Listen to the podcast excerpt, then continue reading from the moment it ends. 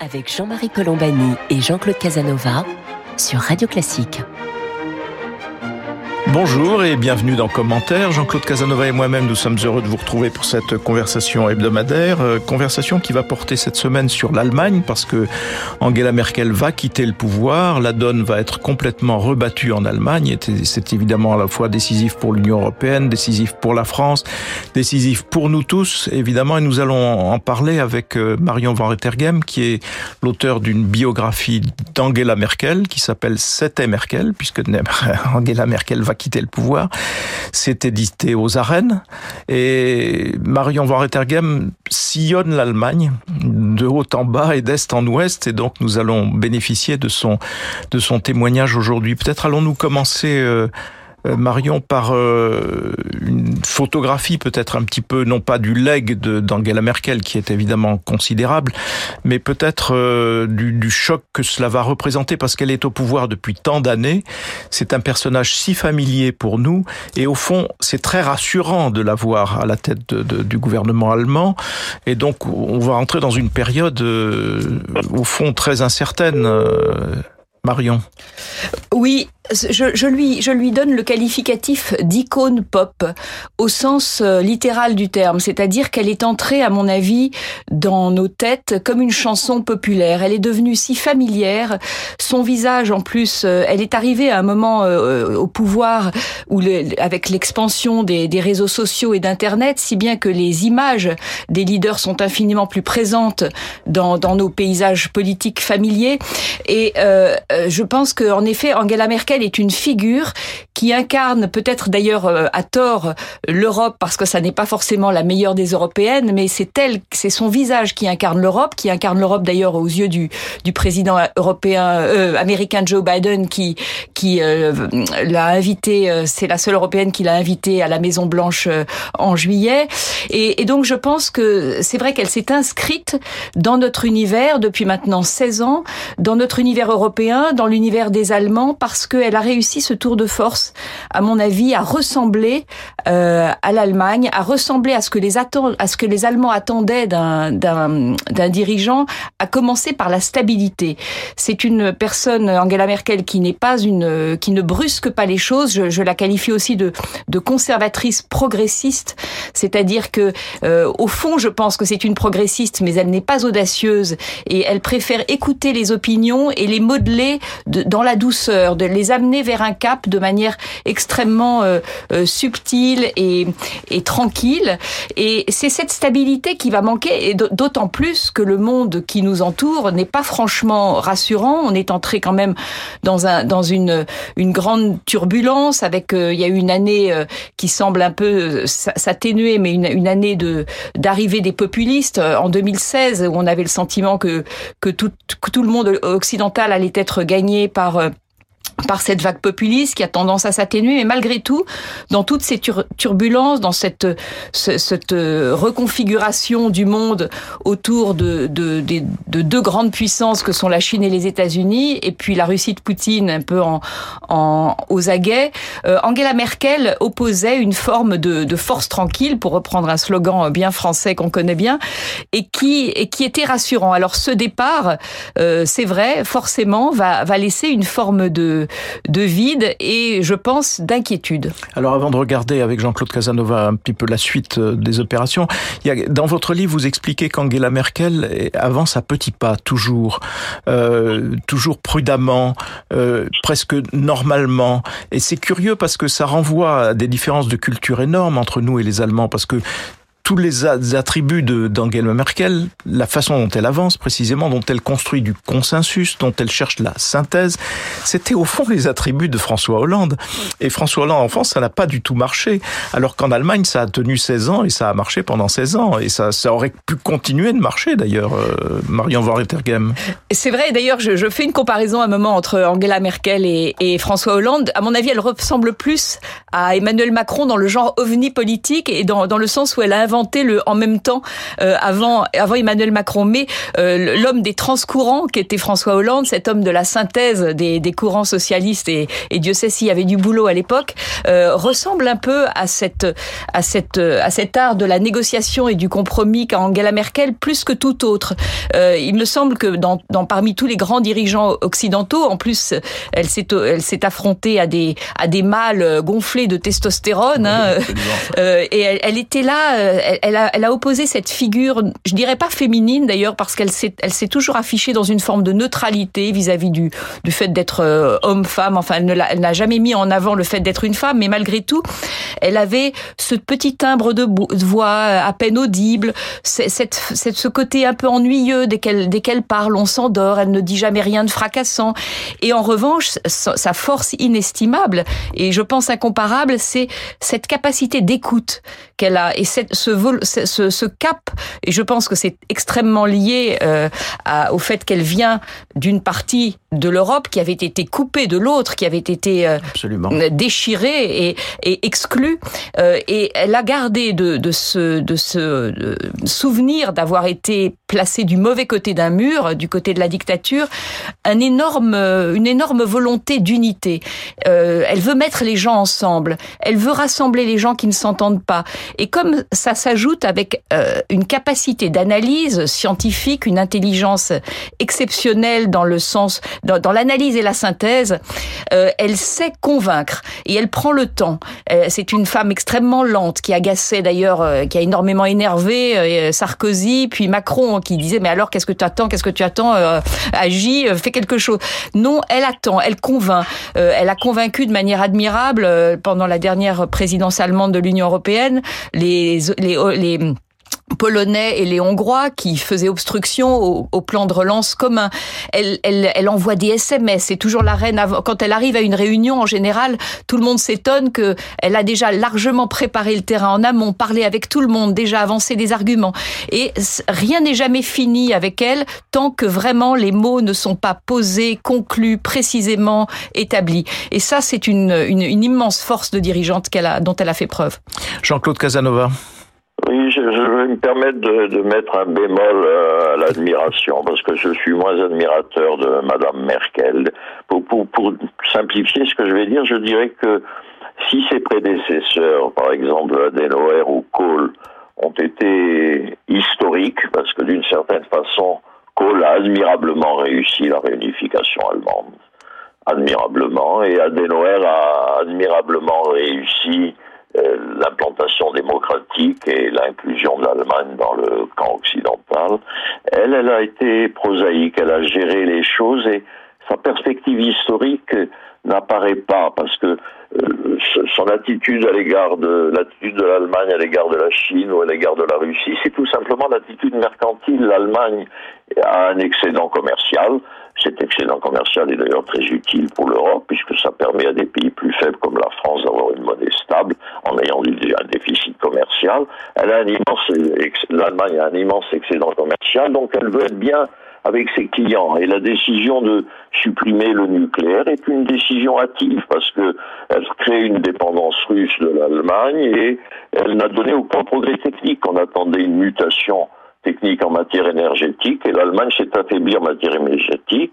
La décision de laisser l'immigration syrienne a fait renaître l'extrême droite en Allemagne et donne une posture morale à l'Allemagne mais n'est pas une politique euh, proprement dite vis-à-vis des problèmes qui se posent euh, à l'égard du Moyen-Orient et de l'Afrique en termes d'immigration.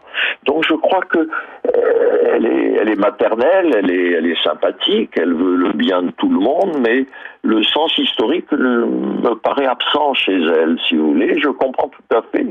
Tout le monde est un peu énervé par elle. Les Anglais sont énervés par elle parce que d'une certaine façon, elle n'a pas soutenu l'Angleterre. Elle a même été assez désagréable avec l'Angleterre. Les Français sont impatients parce qu'ils voudraient, Macron voudrait une politique européenne plus dynamique et plus claire et, ils ne la trouvent pas. Et j'espère qu'il y aura quand même en Allemagne une un retour du sens historique parce que l'Allemagne est une très grande puissance, mais une grande puissance sans politique. Je dissocierai de vous peut-être Jean-Claude sur un point, c'est que je pense qu'il y avait un grand sens historique au contraire à accueillir un million de réfugiés syriens parce que ça lavait, mais non, ça lavait le péché historique, enfin ça lavait, ça effaçait ou éloignait le péché historique, le péché historique de l'Allemagne pendant la guerre. Donc euh, le fait qu'elle soit redevenue le seul pays d'ailleurs en Europe généreux, accueillant et d'ailleurs pour son bien, puisque ce million de personnes facilite, va résoudre en même temps un certain nombre des problèmes notamment démographique de l'Allemagne. Marion Van Rettergem, vous réagissez à ce que disait Jean-Claude aussi. Il y, a, beaucoup de choses dans ce qu'a dit Jean-Claude Casanova et je connais par cœur le, discours critique à l'égard d'Angela Merkel, dont je partage une partie. Si vous avez lu mon livre, il est largement présent dans mon livre. Euh, là où je suis totalement en désaccord, c'est dans la comparaison avec des avec Kohl et Adenauer en disant qu'ils avaient eu le sens historique qu'elle n'a pas eu. Je suis désolée, mais elle n'est pas au même moment de l'histoire. Euh, on ne sait pas comment Angela Merkel aurait euh, l'histoire de la réunification, qui était un, énorme événement, qu'en effet Kohl a admirablement réussi. Il a aussi mis en œuvre euh, l'euro. On peut, vous avez oublié de mentionner Gerhard Schröder, qui a mis en place les réformes fondamentales qui font l'Allemagne d'aujourd'hui et dont Merkel a profité. Mais on ne peut pas dire que Merkel n'a pas le sens historique dans la mesure où elle était, elle est arrivée à un autre moment de l'histoire, à un moment où elle est arrivée en 2005 euh, dans une, une époque, euh, ce début du XXe siècle, qui n'a été qu'une série de crises permanente de crise européenne et mondiale qu'elle a dû gérer. Et c'est une immense, euh, une, une, une, très grande gestionnaire de crise. Et je suis la première, en revanche, à critiquer le fait qu'elle n'a pas fait grand-chose d'autre que gérer les crises qui étaient face à elle et qu'il fallait gérer. Et elle les a d'ailleurs pas toujours bien gérées, euh, parce que euh, ça a commencé par la crise financière de 2008, où s'il n'y avait pas eu, je dois dire, l'énergie et, et, et l'intelligence de la situation qu'avait eu Nicolas Sarkozy, si on avait attendu l'Allemagne, on aurait sans doute euh, mal euh, mal euh, affronté cette, cette crise mondiale dont à laquelle elle n'avait rien compris au départ. elle, elle avait réagi de manière extrêmement germaine en se disant que ses banques à elle étaient préservées et qu'il n'y avait pas il n'y avait pas lieu d'agir si vite. Et puis tout d'un coup, l'Allemagne a été rattrapée et là, elle s'est rendue compte de la situation.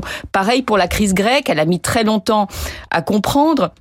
En même temps, on peut aussi voir à l'envers le fait que c'était une l'opinion allemande était extrêmement récalcitrante à l'idée d'être solidaire et de et de de venir en aide à la Grèce, euh, que c'est le premier contributeur du budget européen, que c'est toujours l'Allemagne la meilleure élève du camp européen qu'on à laquelle on demande toujours de, de venir payer euh, pour les dettes des autres et que le contribuable allemand y est opposé et qu'on peut dire on peut voir aussi l'affaire euh, autrement. J'étais la première à être très critique d'Angela Merkel pendant la crise grecque. Maintenant que la Grèce est restée dans, la zone euro, on peut se dire que cette lenteur qui lui a été largement reprochée par, euh, Sarkozy, ce manque d'audace qui est réel chez Merkel, elle n'est pas audacieuse, mais que ce temps, elle l'a pris à essayer de convaincre son Parlement, à convaincre son opinion publique qu'il fallait le faire et moyennant quoi qui a, qui a euh, opéré cette forme de révolution philosophique euh, à l'occasion du plan de relance européen où on arrive à une mutualisation des dettes, où les tabous allemands sont brisés les uns après les autres, mine de rien, c'est quand même Merkel qui l'a accompli. Et si la Grèce est dans l'euro, c'est grâce sans doute à François Hollande et aux autres qui ont réussi à la convaincre, mais c'est Merkel qui a convaincu son Parlement. Donc, euh, peu pas à pas, de manière invisible et, et dans un système institutionnel infiniment plus, je pense, plus démocratique que le nôtre, en tout cas où le Parlement a une force euh, et, la, décision revient bien moins à une personne, en l'occurrence notre président de la République, mais elle, la chancelière, est dotée d'infiniment moins de pouvoir. Elle est à l'écoute de ses parlementaires.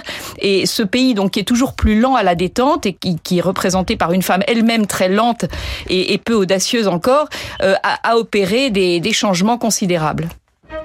Jean-Marie Colombani et Jean-Claude Casanova sur Radio Classique. Donc nous sommes en train de parler de l'Allemagne avec euh, Marion Van Rettergem qui est l'auteur de 7 Merkel, publié aux éditions les arènes. Les arènes, pardon Marion. Et donc nous évoquions le leg au fond de, d'Angela Merkel, la façon dont elle a géré ou plus ou moins bien les crises. Jean-Claude Casanova, on pourrait peut-être se projeter sur l'après. Comment regardez-vous l'après Merkel? Est-ce que vous êtes particulièrement inquiet de ce qui peut advenir de, du, corps électoral allemand? Parce que la, la donne va quand même être d'une certaine façon bouleversée, Jean-Claude Casanova. Je ne sais pas, je ne il semble que les chrétiens démocrates remontent, qu'ils ont obtenu de meilleurs résultats que prévus euh, vis-à-vis de l'extrême droite euh, dans l'Allemagne de l'Est, mais je ne sais pas. Euh, je ne sais pas quelle sera la politique du, futur chancelier. Ce, ce, dont je suis sûr, c'est que l'Allemagne a besoin de redéfinir une perspective politique pour elle-même et pour l'Europe. C'est-à-dire qu'il ne suffit pas de conserver le système existant, il faut le faire progresser et il faut donner aussi un contenu politique à l'Allemagne. L'Allemagne, par exemple, ne fait pas assez de dépenses militaires. Ça ne sert toute la Suède, tout le monde réarme en Europe compte tenu de la position russe. Il faut que l'Allemagne réarme davantage et accepte d'être une puissance politique à l'intérieur de l'Europe. De même, il lui faut définir une politique extérieure qui ne soit pas simplement la sauvegarde de ses intérêts commerciaux. Et donc, je crois qu'il y a besoin d'une redéfinition de la politique allemande, et je ne sais pas quelle majorité, quelle coalition autour des chrétiens démocrates. Je crois qu'ils resteront au centre du système. Le SPD ne peut pas gagner les prochaines élections. Et donc, euh, la future coalition et le futur chancelier devront définir une politique allemande définissant la place de l'Allemagne et de l'Europe. Marion Van comment regardez-vous la façon dont le paysage va se recomposer ou amorce cette recomposition en Allemagne? Oui, là je, je suis d'accord que Merkel, à mon avis, la grosse faille qu'elle a laissée, c'est cette, cette indulgence vis-à-vis de la Chine et de la Russie au nom des, des intérêts économiques allemands. Et l'Allemagne s'est toujours abritée derrière le fait d'être une grande puissance économique et au nom évidemment euh, de, du traumatisme et de, de, du souvenir de la Deuxième Guerre mondiale, a toujours eu en horreur l'idée de, de, diriger quoi que ce soit. Donc elle s'est contentée de cette puissance économique en s'effaçant totalement du champ politique. Et le, le, le grand art d'Angela Merkel de, de, jongler avec les contraires, de, de, de, mettre en harmonie ce qui ne, ce qui ne va pas ensemble, euh, a joué admirablement pour faire passer euh, ces, comment dire, euh, des, des, liens, des, des, un partenariat commercial avec la Russie de, Poutine et, la, Chine de Xi Jinping, tout en dénonçant, parce qu'elle ne s'est jamais privée de mots, de dénonçant les atteintes aux, droits de l'homme et à l'état de droit. Elle a été la première à, dire que l'empoisonnement, que Navalny avait été empoisonné par euh, le Novichok et, à désigner la, Russie comme coupable. Donc elle, a toujours réussi à mettre ensemble ces, ces différentes euh, euh, partie, euh, l'économique d'une part et le politique d'autre part, mais ça ne peut plus tenir. Je suis d'accord avec Jean-Claude Casanova qu'on est arrivé à la fin de quelque chose et puis ça tenait à l'art de Merkel de le mettre ensemble. Et que l'Allemagne maintenant, euh, d'abord la Russie de Poutine n'est plus celle qu'elle était au début. Poutine est de moins en moins démocrate, Xi Jinping est de moins en moins démocrate, donc les deux pays deviennent vraiment problématiques. On ne peut pas avoir... Euh, une attitude euh, mercantile en, fermant les yeux sur le reste. Donc l'Allemagne doit en effet prendre ses responsabilités, elle doit s'imposer politiquement euh, dans, dans, dans l'Europe et dans le, l'après Merkel, ça doit ça doit être le ce sera le grand enjeu de l'Allemagne.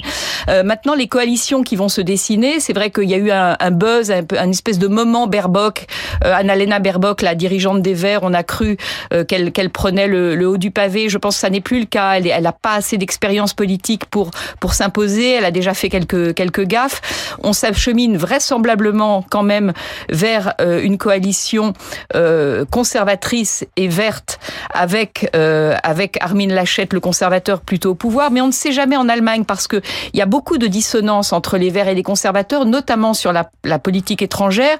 Armin Laschet étant très merkelien sur le fait on continue le projet Nord Stream 2, on on ferme un peu les yeux sur ce qui nous fâche avec Vladimir Poutine.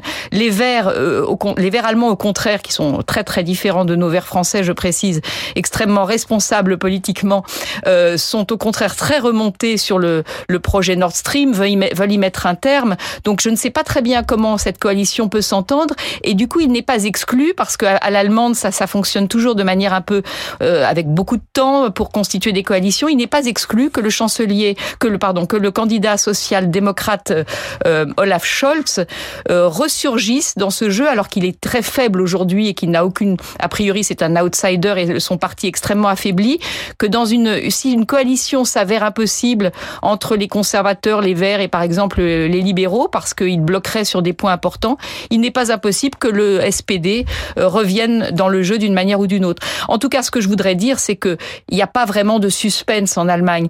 Euh, les trois candidats possibles que ce soit le SPD, le vert, la verte ou le, ou le conservateur, sont des gens euh, raisonnables, démocrates, pro-européens, responsables, et il n'y a pas du tout le suspense que nous avons nous, que nous aurons nous en France.